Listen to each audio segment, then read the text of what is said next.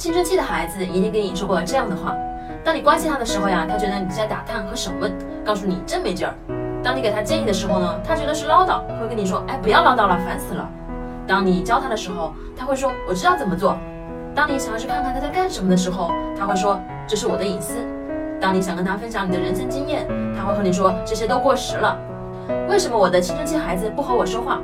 这本书就告诉你，青春期的孩子呀，他发生了什么样的变化？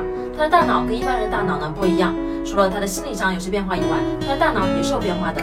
大脑的前额叶没有发育好，而大脑的杏仁核又过大，这都会让他情绪冲动。看完这本书，你就知道该怎么和你的青春期孩子交流了。